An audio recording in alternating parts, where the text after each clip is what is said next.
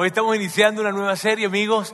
Viene de adentro. Y hoy yo quiero iniciar esta serie eh, hablándoles de dos episodios de mi vida. Uno cuando estaba muy pequeñito y luego unos años después de, de ya crecí un poquitito más.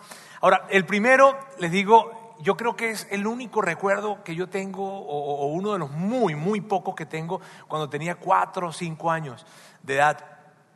Yo, mi papá, mi mamá y yo fuimos a visitar a un amigo de papá eh, que vivía a tres cuadras o tres calles de, de, mi casa. Entonces fuimos, fuimos caminando, llegamos allá. Y cuando llegamos, pues yo era el, único niño pequeñito que estaba allí, entonces ellos estaban en la plática, en la conversación, y yo estaba caminando por los pasillos de la casa, y de repente vi un closet en donde habían carros de colección, ¿sabes? Esos carritos que son pequeños pero que son de colección. Para mí eso fue. O sea, fue como, como, como una luz del cielo que bajó. Y yo tenía, imagínate, tenía cuatro o cinco años y yo... Y fueron como dos minutos probablemente, pero para mí fueron como diez horas. Yo veía los carritos y yo... Y no paraba de verlos. Yo nunca había visto carritos de colección. Y, lo, y fue tan increíble para mí ver esos carritos. Yo, me gustaron tanto, tanto, yo vi tanto, tanto los carritos que se me hizo fácil agarrar uno de esos carritos. Este, y bueno, me tomé prestado uno de esos carritos y me lo llevé a mi casa. terminó, terminó, la, la, terminó la, conversación de ellos, nos fuimos a la casa, yo iba apresurado como nunca, quería llegar a la casa ese día porque quería jugar con mi carrito nuevo, este, y llegué a la casa y apenas llegué me metí en la habitación y saqué mis otros carritos que eran así de pequeñitos, ¿verdad? Y el otro que estaba enorme, estaba increíble, estaba, y yo jugaba... Y estaba jugando tan emocionado y mi mamá me escucha jugando y ve como que estaba más emocionado de lo normal, ¿no? Entonces se acerca y me ve, ve que estoy jugando y ve el carrito. Y me dice, Roberto, hijo, ¿y ese carrito? ¿Cuál?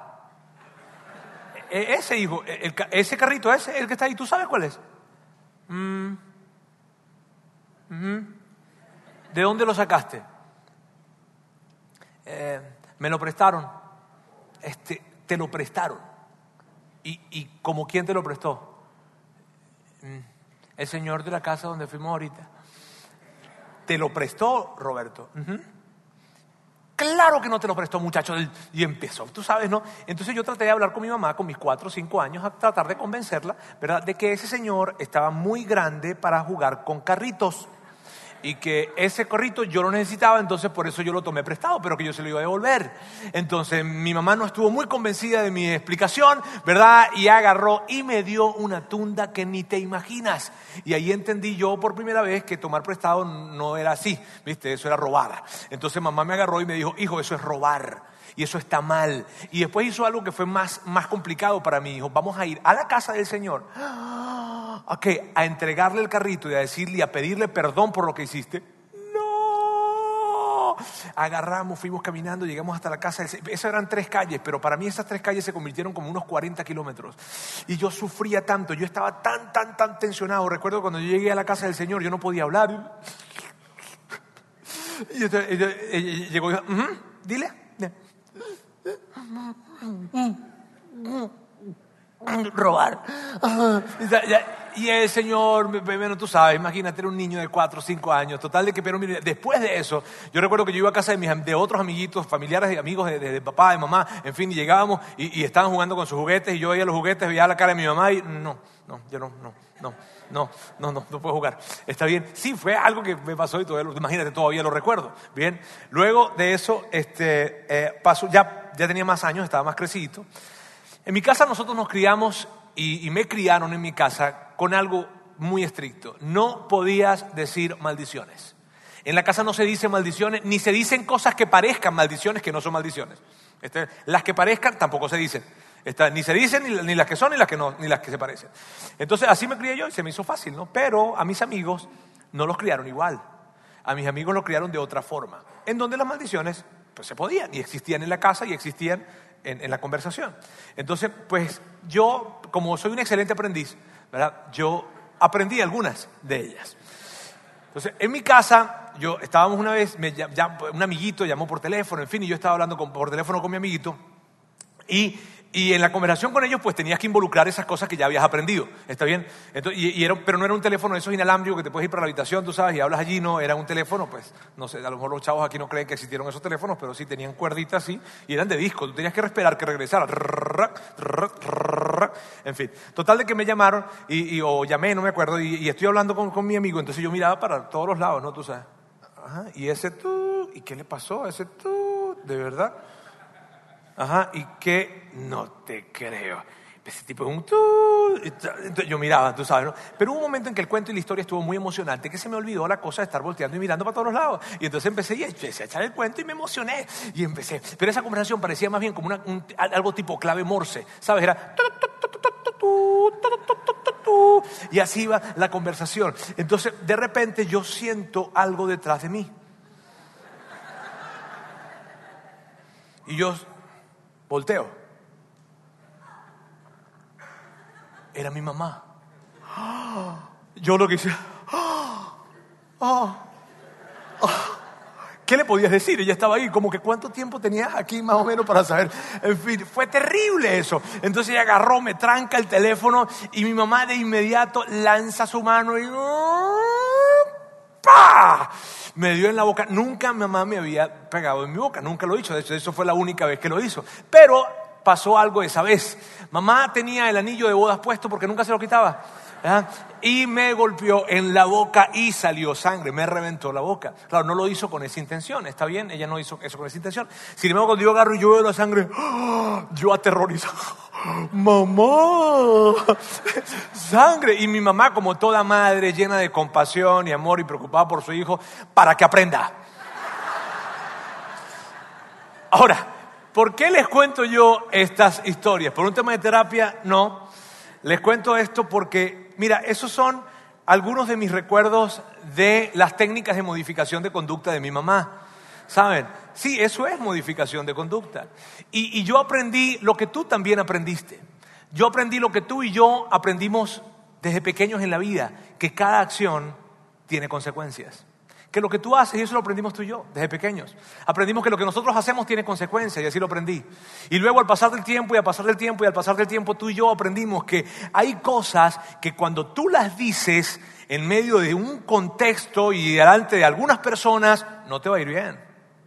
Hay palabras que tú debes decir y hay otras que no debes decir delante de algunas personas y en ciertos contextos, porque si las dices, no te va a ir bien. Y eso lo aprendimos. Aprendimos que hay cosas que decir y hay cosas que hacer y hay cosas que no hacer y cosas que no decir.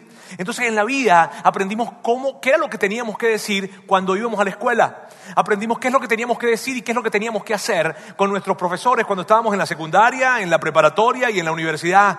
Aprendimos en la vida qué, qué decir, qué cosas decir si querías tener una cita romántica. Bien, y aprendiste qué cosas decir. Y luego tú y yo aprendimos qué cosas decir y qué cosas no decir en la cita si tú tenías esperanzas de que esa cita pudiese continuar. ¿Está bien? Y pudiese lograr tener continuidad esa relación. Aprendimos qué decir y aprendimos qué no decir. Aprendimos qué decir, aprendimos qué decir y qué hacer cuando, cuando íbamos a una entrevista de trabajo, ¿sí o no? Aprendimos qué decir, qué no decir, qué hacer y qué no hacer en el trabajo para mantener nuestro trabajo. Eso ni lo hagas, eso ni lo digas. No llegues de esta manera, no salgas de esta. En fin, aprendimos qué decir y aprendimos qué no decir, y aprendimos qué hacer y aprendimos qué no hacer en la vida para poder comportarnos, para poder vivir, para poder relacionarnos en los diferentes círculos en los que nos movemos. Aprendimos eso. Aprendimos qué decir y qué no, cómo actuar y cómo no actuar. Así aprendimos. El tema fue que en ese aprendizaje aprendimos también a desarrollar filtros. Filtros de nuestras acciones y filtros de nuestras palabras. Fíjense.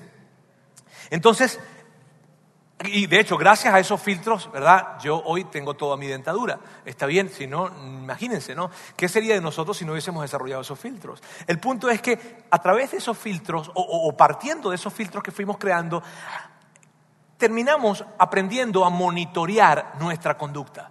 ¿Saben? Aprendimos a monitorear nuestra conducta, ¿sabes? ¿Recuerdas cuando, cuando te decían tienes que cuidar lo que dices y tienes que cuidar lo que haces? Y eso fue un aprendizaje que tuvimos tú y yo. En el camino, en la vida, en nuestro desarrollo de vida, aprendimos que teníamos que estar monitoreando nuestra conducta y que teníamos que estar monitoreando nuestras palabras y que teníamos que cuidar nuestras palabras y, nuestra, y, nuestra, y nuestras acciones. Ahora, también algo sucedió en ese proceso de aprendizaje y fue esto. Tú y yo descubrimos, miren bien, descubrimos que el monitorear nuestra conducta no es suficiente. El monitorear la conducta no es suficiente. ¿Y cómo nos dimos cuenta de eso? ¿Cómo nos dimos cuenta que monitorear la conducta no es suficiente? Cuando de repente tú y yo llegamos y dijimos algo y después de que lo dijimos, dijimos, ¡Ah! perdón. ¿Sabes? Tú y yo nos dimos cuenta, no, no, no, nos pasó eso, o nos ha pasado eso, que dijimos algo y, ¡Ah! perdón, eh, yo, yo no quise decir eso. No, mira, yo, yo, yo, no sé de dónde salió eso, de verdad, perdóname, yo, yo, yo, yo no quise decir eso. O de repente fue algo que hicimos. Y, hubo una situación de tensión o lo que sea y de repente explotamos o, pasó algo, que terminamos haciendo algo o diciendo algo, que después de que lo hicimos, ah, sabes, perdón, yo, yo no soy así. De, verdad, perdone, disculpe. Y la gente que estaba alrededor de nosotros de repente nos vio y, y se sorprendió. Digo, órale, no te conocíamos así. Y no, no, es que no soy así, de verdad perdona, porque, porque fue algo que yo dije y que no quería decir, o que no sé de dónde salió, o fue algo que hice que, que definitivamente es la tensión, son las cosas que están pasando, en fin, pero terminamos dándonos cuenta que monitorear la conducta no es suficiente. Que monitorear lo que decimos no es suficiente porque el filtro que creamos tiene algunos huecos. Hay algunos huecos que se generan a partir de las cosas que vivimos. Y eso es lo que aprendimos. ¿Y por qué? ¿Por qué? ¿Por qué, no nos, por, qué, ¿Por qué el monitorear nuestra conducta no es suficiente? Porque es necesario monitorear algo más. Es necesario monitorear algo más, algo que es más profundo. El tema es que nosotros vivimos en un mundo que está enfocado en lo que se hace y en lo que se dice. Y esto lo ignoran. Y al ignorar esto, se está ignorando lo más importante, porque de allí es donde viene todo lo demás. Entonces lo que vamos a hacer el día de hoy es que vamos a ir a una, a una conversación que estaba teniendo Jesús con algunos líderes religiosos de la época. Él estaba hablando con ellos y en medio de la, ellos se acercan a Jesús para hacerle una pregunta y la pregunta que le hacen, que es una pregunta probablemente superficial, y Jesús agarra y se mete pero fuerte, le da una respuesta brillante, es increíble la, respuesta que Jesús da a esos líderes religiosos. Y es tan padre, miren bien, es tan importante lo que Jesús está por responderles a ellos, que en medio de la conversación Jesús advierte de que va a decir algo muy, muy importante, mira hacia alrededor, hay muchas personas alrededor, pero no estaban participando de esa conversación, pero él se aseguró de que participaran, entonces los llama y le dice, hey, vengan, ustedes tienen que escuchar esto, vengan porque lo que yo voy a decir aquí es muy importante. Entonces los llama a ellos para que se acerquen a, a, esto que él va a decir y luego dice lo que vamos a leer dentro de un momento.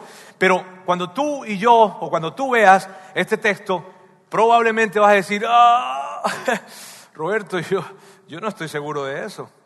probablemente vas a decir, Roberto, pero no es tan así. Pero eso no, no, no, no es tan así. Y por esa razón Vamos a hablar durante las próximas cuatro semanas acerca de esto. Vamos a hablar que monitorear nuestra conducta no es suficiente. Monitorear nuestra conducta no es suficiente. Es necesario monitorear algo más. Es necesario monitorear algo más. Ese algo, miren bien, ese algo que fue lo que te llevó a hablar con tus padres, probablemente seis meses después de que te casaste, para decirles, papá, mamá, yo no sé qué le pasó a él. Yo no lo conozco. Él es una persona diferente. Papá, mamá, yo no la conozco a ella. Me casé con, con una desconocida. Estoy impresionado. Papá, mamá, él, ella es una persona diferente. Ese algo es lo que necesitamos monitorear, porque no haber monitoreado ese algo es el resultado de ese tipo de conversaciones. Monitorear la conducta no es suficiente. Entonces Jesús está platicando con, estos discípulos, o bueno, sus discípulos luego se acercaron allí en la plática y ellos le dicen a Jesús, Jesús, no, no, no, no entendemos muy bien, por favor explícanos de qué se trata esto. Entonces él se voltea y le dice, no entiende muy bien, ok, le voy a decir, pero les voy a decir de inmediato de lo que se trata y Jesús va directamente al punto y ¡pa! les da el plato fuerte de inmediato y es increíble lo que les dice. Es tan revelador. Ahora, lo que vamos a ver en este momento, y luego tú puedes buscar el texto completo si quieres. Bien, pero lo que vamos a ver en este momento es el plato fuerte de entrada. Dice así. Jesús le dice, lo que sale de la boca viene del corazón. Y tienes que entender que en el contexto en que estaban hablando, él viene hablando con ellos, ellos le dicen, no entendemos muy bien, y entonces él le dice, ok, déjame explicarte bien. Lo que sale de la boca viene del corazón. Y es tan revelador esa expresión. Es tan profunda esa expresión, ¿sabes? Lo que sale de la boca no es ¡ah! un accidente, no es algo casual. Lo que sale de la boca viene de un lugar. Y Jesús dice, viene del corazón, viene de adentro. ¿Tú quieres saber lo que hay en el corazón de alguien? ¿Te gustaría? Yo sé que te gustaría. ¿Te gustaría saber qué es lo que hay en el corazón de tu esposo? ¿De tu esposa? ¿Te gustaría saber qué hay en el corazón de tus hijos? ¿Te gustaría saber qué hay en el corazón de tus socios? ¿Te gustaría saber qué hay en el corazón de esos amigos, de esas amigas? ¿Te gustaría saber qué hay en el corazón de esa persona con la que te quieres vincular románticamente, pero, pero, pero que estás en eso que todavía no sabes si sí o si no? ¿Te gustaría saber? ¿Sí? ¿Es posible, Roberto? Sí, claro. ¿Cómo es posible? Escucha lo que dice. Porque lo que dice no es casual. Lo que dice viene de adentro, del corazón. Entonces cuando tú y yo, en algún momento, y esto es lo que significa, cuando tú y yo estamos en una situación de muchísima tensión, de esas que tú sabes, y de repente, oye, perdón, vale, yo, yo, yo, no, yo no quise decir eso, yo, perdóname, yo, no quise decir eso, yo, yo, yo no sé ni de dónde salió eso. Y Jesús, que está cerca, te diría,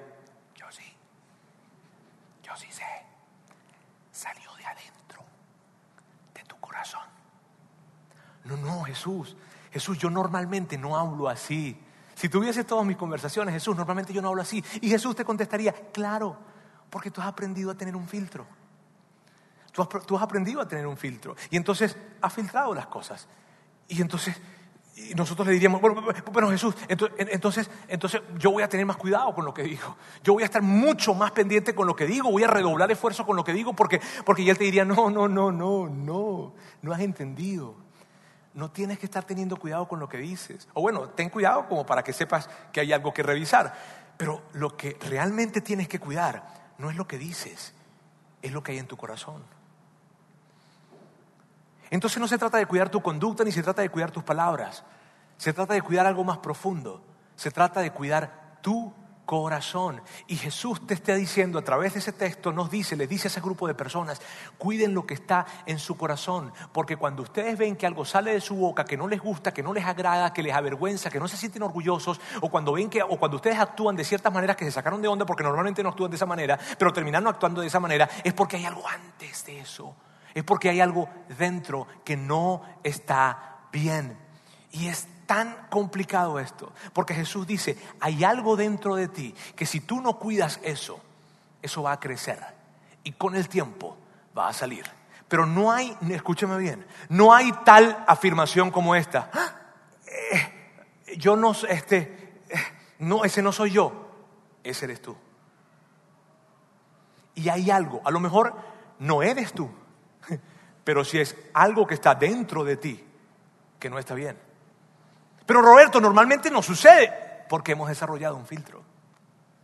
Amigos, miren, yo les quiero muchísimo. Dios sabe que es así. Todos los días yo estoy orando por ustedes en mis mañanas. Y mi oración a Dios es que crezcamos como una iglesia sana, saludable, que crezcamos como con familias estables, sanas, familias que puedan dignificar aún cada vez más la familia y que puedan ser un modelo y un ejemplo para, para toda esta sociedad. Esa es mi oración constantemente. Pero yo necesito decirles algo. Está bien. Y específicamente a novios y personas que están en, en etapa de compromiso. Bien, que no se han casado, que están en etapas de compromiso. Los casados están haciendo... Miren bien, novios que están acá y, y personas que están en etapa de compromiso. Vean esto como una advertencia. Como una advertencia. Porque, porque sí, ella puede ser muy linda y wow, qué maravillosa, qué increíble es ella. O él puede ser wow, tú sabes, muy guapo, maravilloso, caballero, increíble, él es wow. Pero por ahí él dice algo súper y tú y que, ¿cómo? ¿y eso? ¿Qué dijiste? Perdón, es que... O de repente ella, ¡pum! Explotó, ¿sabes? Y explotó y tú, y órale, ¿y esto? ¿De dónde? No, no, no, tú sabes la tensión, la boda, en fin, no, no, tú sabes las cosas que están alrededor, el trabajo, mi papá, lo que sea, y ¡pum! Pero eso no vino del trabajo, eso vino de adentro, eso vino del corazón. Y ese corazón lo van a llevar al matrimonio. Y quiero decirte algo, en el matrimonio el sistema de filtrado no funciona muy bien.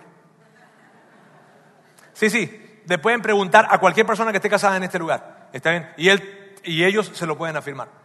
En el matrimonio el sistema de filtrado no funciona muy bien. Entonces, si estás viendo ese tipo de palabras, expresiones, comportamientos, acciones, wow, y a lo mejor no son todos los días, pero están existiendo y pum, y, y, y wow, cuidado, ten cuidado porque yo te apuesto lo que sea que en el matrimonio va a haber muchísimo más de lo que estás escuchando en el noviazgo. Y si en el noviazgo hubo una infidelidad, huye de esa relación.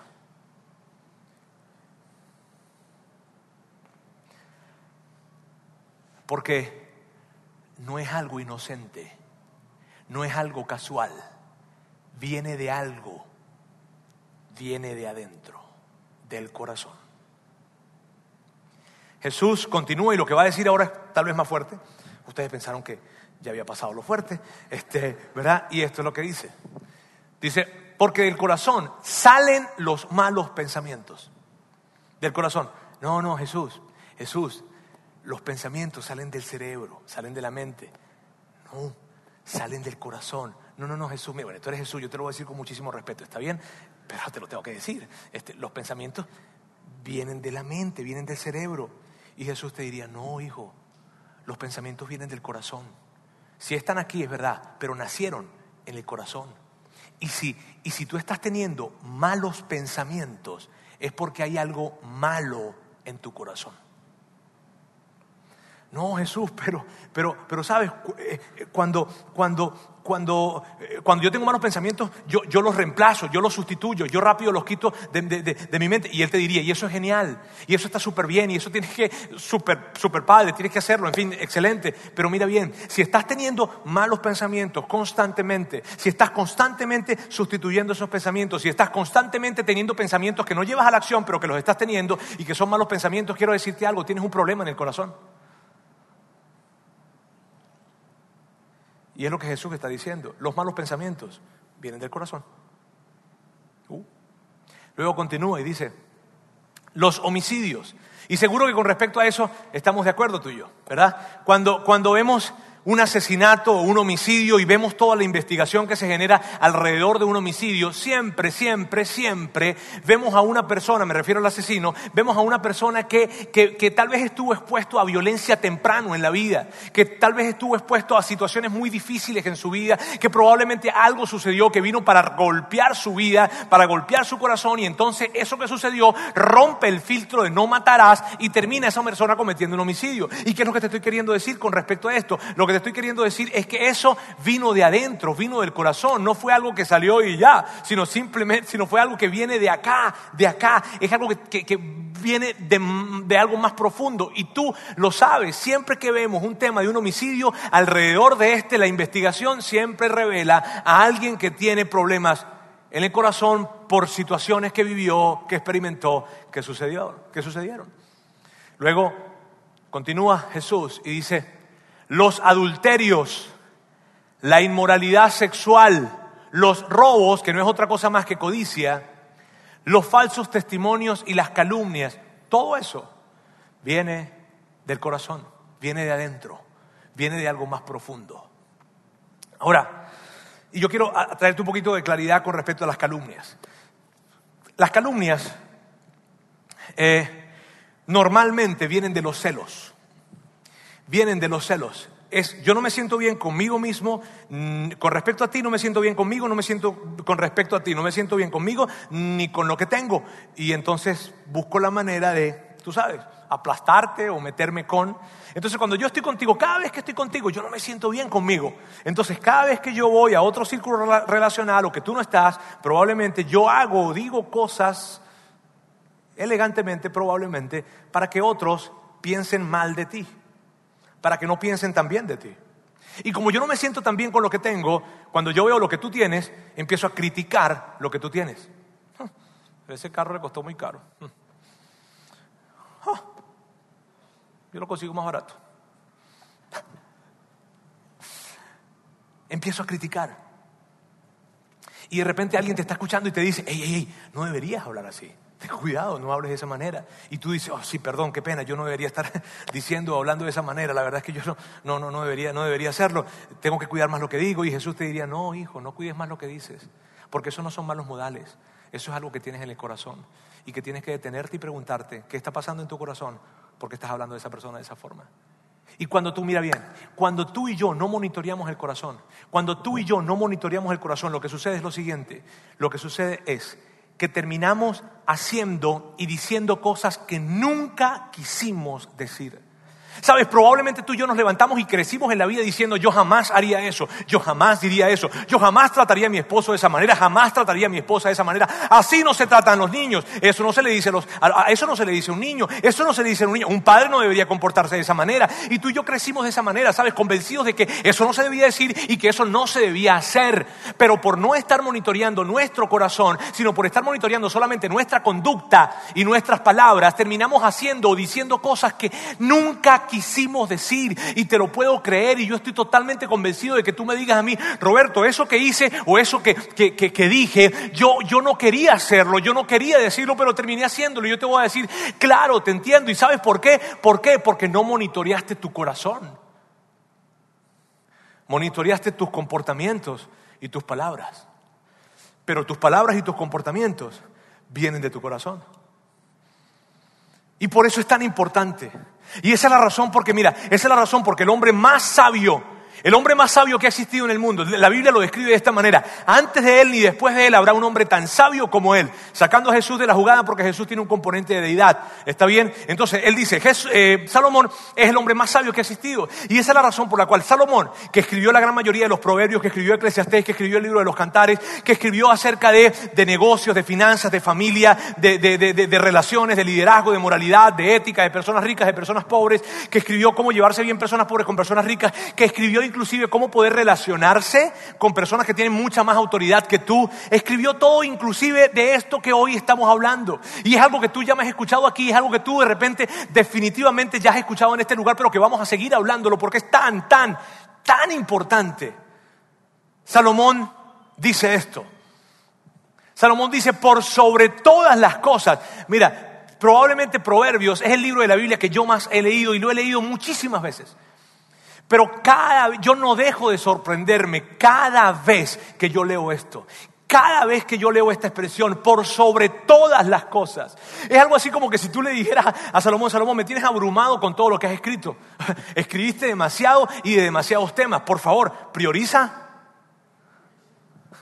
Dime qué es lo más importante. Él te diría esto. Sí, es como que si Salomón te dijera, mira, yo sé que te, aburre, tal vez no te gusta leer mucho la Biblia y que no quieras leer todos mis escritos, y está bien, yo lo entiendo. Entonces, si no vas a leer mis escritos, al menos lee este, al menos este. ¿Solo ese? Sí, solo ese. Y este es. Por sobre todas las cosas, cuida tu corazón, porque de él mana la vida. De él, literalmente lo que está diciendo es esto, cuida tu corazón, porque de él viene la vida. Miren bien, amigos, tú amas y yo amo desde el corazón. Tú crías a tus hijos desde el corazón. Tú tratas a tu esposo desde el corazón. Tú te relacionas con tu esposa desde el corazón.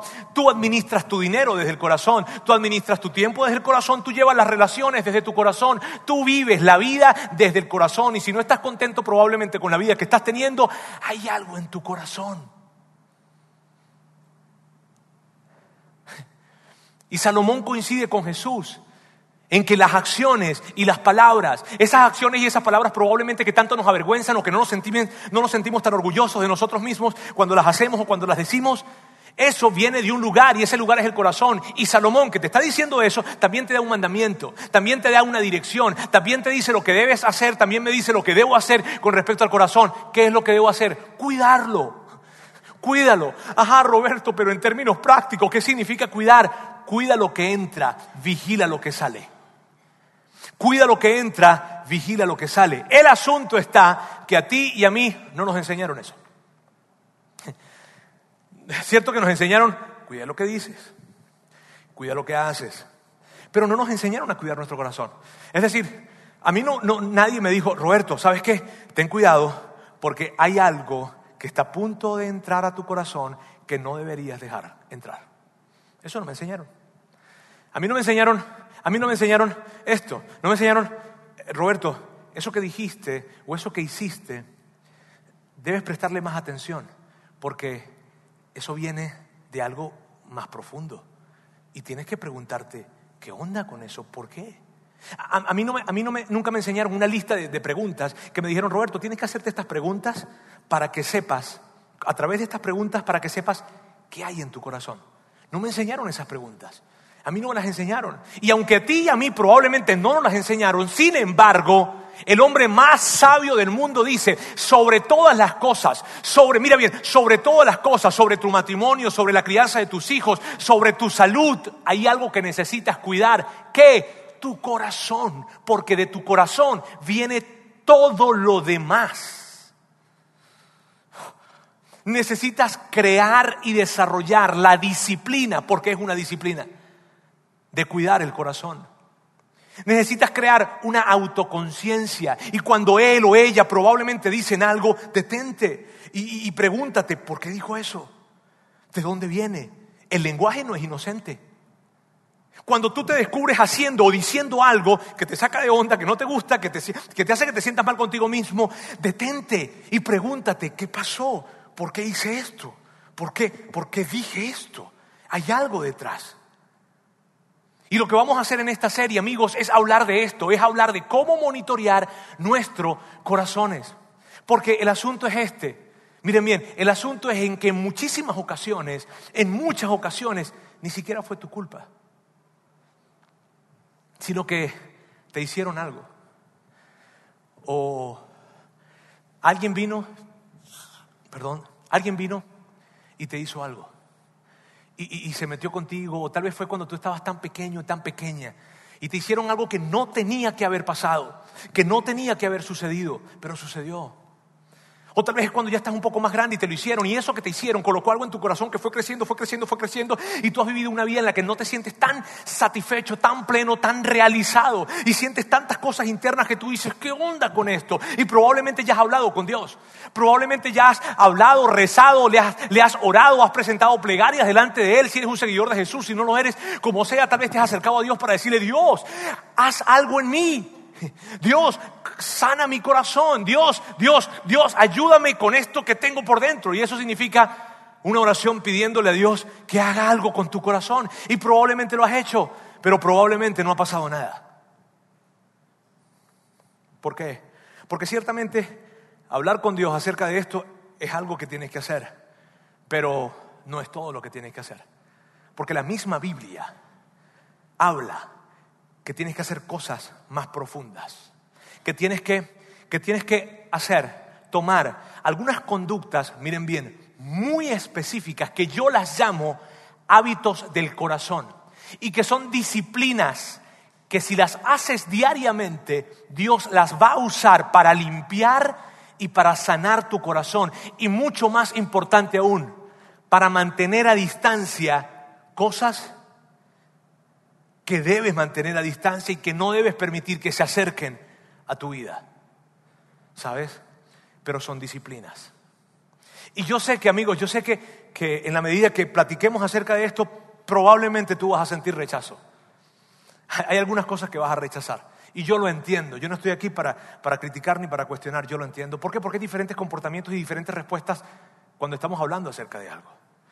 Y habrá personas que aquí tal vez levanten la mano y digan, ¿sabes qué, Roberto? Con respecto a esto de cambiar y de, que Dios cambie mi corazón y que limpie y que sane, en fin, yo estoy bien dispuesto y aquí estoy, quiero ser el primero y yo quiero, y yo quiero entrarle a esto. Pero habrá otras personas que digan, bueno, Roberto, esto de cambiar el corazón o sanar, mi corazón no está tan mal así como para que tengan que cambiar el corazón. Y tal vez haya alguien que diga, ¿sabes qué? Si de, de cambiar, eso de cambio, está bien. Yo voy a cambiar si ella cambia. Yo cambio, sí, claro, yo cambio. Yo cambio, yo cambio. Si él cambia primero, porque la razón de que mi vida sea un desastre y que yo tenga todos estos problemas que tengo, tiene que ver con él. Y, si tú pasaras aquí hoy y nos contaras tu historia, estaríamos de acuerdo y te diríamos, wow, qué difícil te tocó vivir, de verdad. Pero el punto es este. ¿Estás dispuesta, estás dispuesto a asumir la responsabilidad personal de cuidar tu corazón? De abrazar la responsabilidad de trabajar con tu Padre Celestial que te ama y que, y que, está muy preocupado por tu corazón. ¿Y sabes por qué Dios está tan preocupado por tu corazón y por el mío? Porque Él sabe lo siguiente, jamás podremos vivir una vida plena si no tenemos un corazón pleno.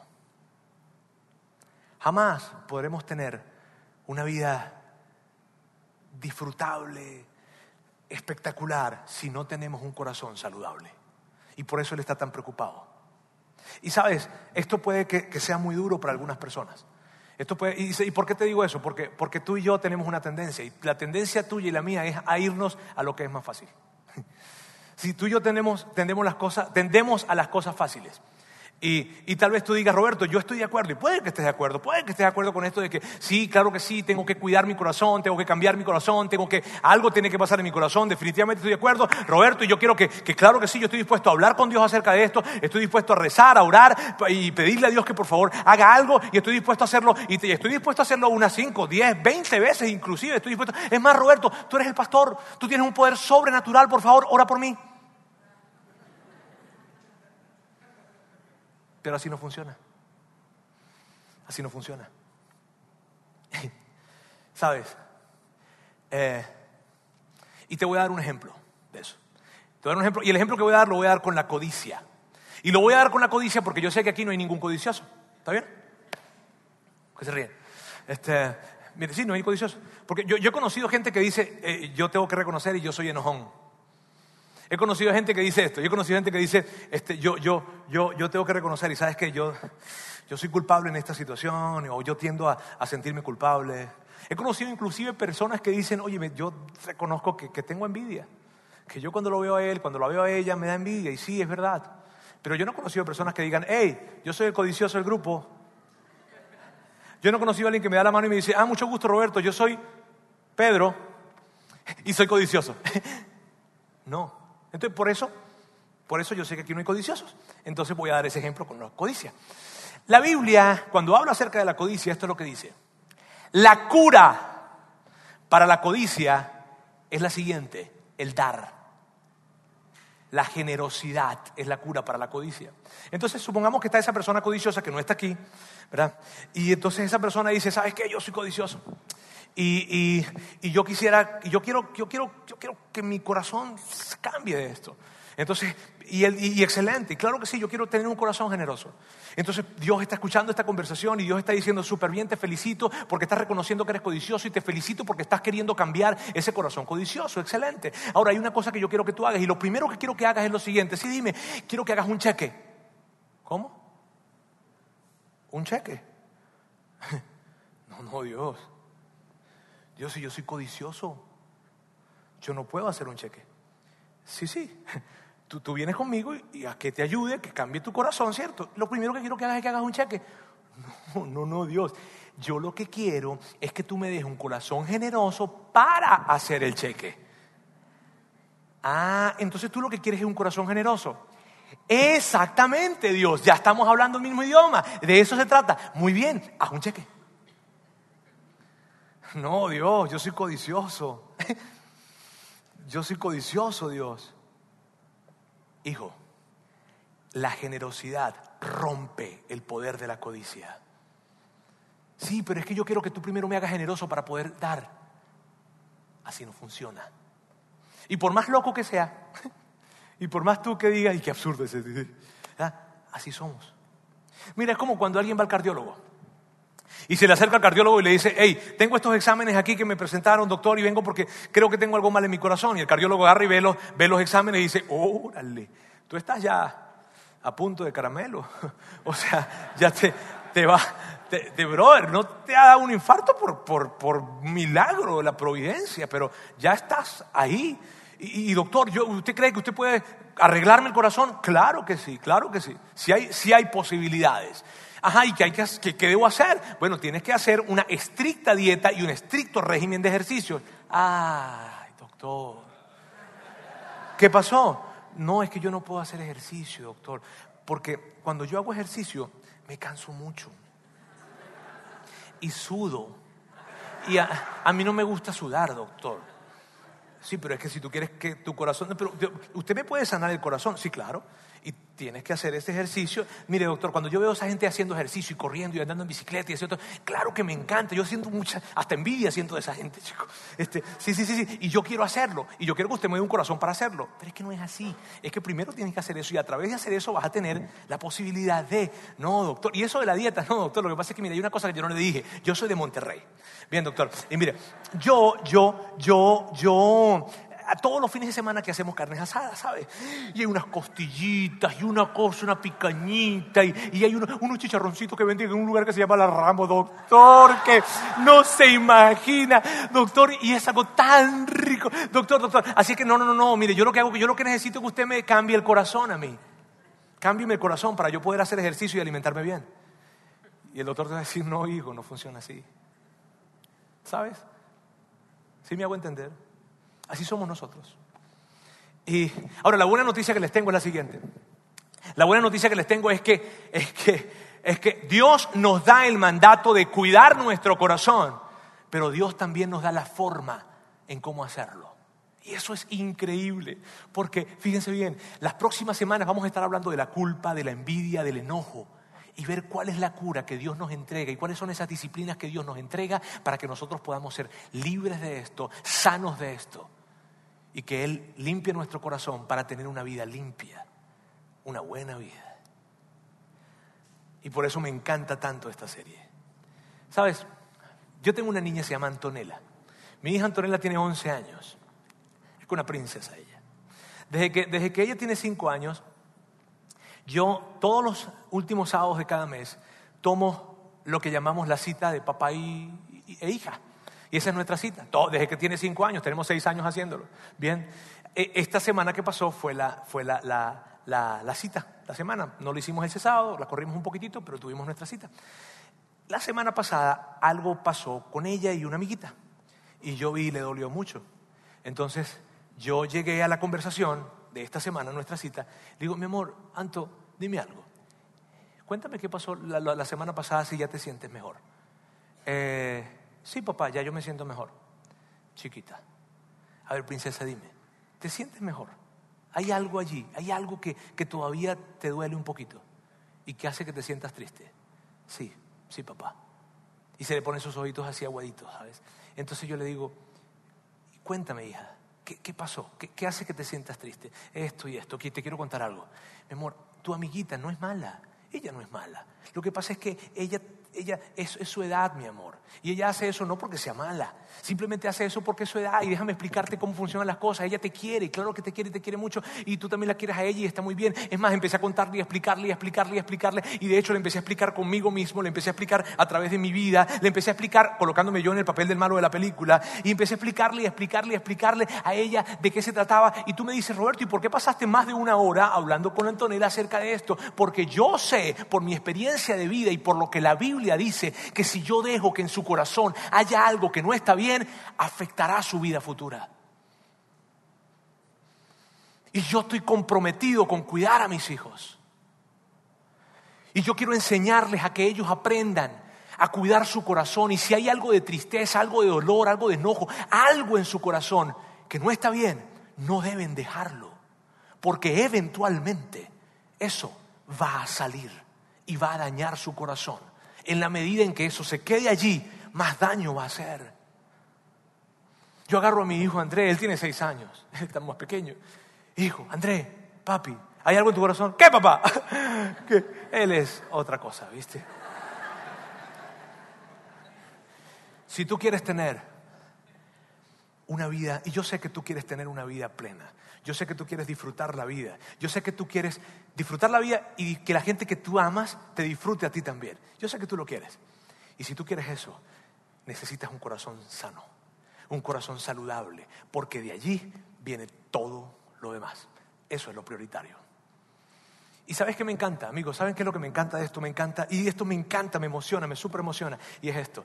Y tú, tal vez te preguntas, ah, Roberto, ¿y cómo, wow, cómo, sabemos eso? O sea, ¿cómo, ¿cómo descubrimos que todo viene del corazón? En fin, estas cosas las descubres cuando tú estás siguiendo a Jesús. Cuando tú tienes una jornada de seguir a Jesús, descubres estas cosas y quedan claras para ti. ¡Wow! Y es tan emocionante esto. Por eso me encanta que podamos aquí juntarnos cada domingo y ser un grupo de seguidores de Jesús. No tiene que ver con que seas cristiano, con que seas católico, o que seas una cosa, con que creas o que no creas. El punto es que de alguna manera estamos en esa jornada, tal vez desde la, desde, la, resistencia o tal vez desde el querer hacerlo, pero estamos en esa jornada y en esa jornada vas a descubrir que el cristianismo no tiene que ver con, con un comportamiento o con palabras que se dicen, tiene que ver con Jesús trabajando dentro de tu corazón para darte un corazón nuevo y que tengas una vida increíble. De eso se trata. Así que yo lo que quiero hacer ahora, ya para finalizar, es lo siguiente, amigos. Lo que yo quiero hacer es que yo voy a leerle algunas preguntas que tengo escritas acá. Y yo les voy a pedir, y luego que le haga esas preguntas, inmediatamente después vamos a orar. Yo voy a orar con ustedes. ¿Está bien? Y ustedes van a orar y van a orar conmigo. Ahora, estas preguntas que están acá, yo quiero que ustedes en un momento cierren sus ojos y que escuchen estas preguntas con sus ojos cerrados. ¿Por qué? Porque quiero que reflexionen en estas preguntas y que sea algo realmente importante, serio y reflexionador para ustedes. Bien, reflexivo para ustedes. Por favor, que puedan ustedes cerrar sus ojos entonces y yo voy a leerle estas preguntas. ¿Está todo bien en tu corazón? ¿Has estado teniendo conversaciones imaginarias con alguien? Varias veces has dicho cosas por las que después te tienes que disculpar y que te hacen sentir avergonzado. ¿Tienes algún secreto que te esté comiendo por dentro? ¿Está pasando algo que esperas que nadie descubra? ¿Hay alguna pregunta que esperas que nadie te haga? ¿Le has mentido recientemente a alguien que amas? Con tus ojos cerrados dile a Dios esta oración. Padre Celestial, enséñame a cuidar mi corazón. Enséñame a cuidar mi corazón y enséñame a ver esto que acabamos de escuchar como una advertencia que me entregas. Dios, yo quiero presentarte cada persona en este lugar y quiero pedirte que estas preguntas que, que acabamos de leer se conviertan en grandes reflexiones para ellos y que a través de estas preguntas tú, Dios, puedas traer claridad con respecto a cómo está su corazón y entonces les acompañes en esta jornada y que tú con ellos, trabajando juntos, puedas limpiar corazones, puedas restaurar corazones y puedas hacer que de esos corazones salgan vidas plenas, totales. Gracias Dios, porque nosotros decidimos asumir nuestra responsabilidad del trabajo que debemos hacer junto a ti para cuidar nuestros corazones. En el nombre de Jesús.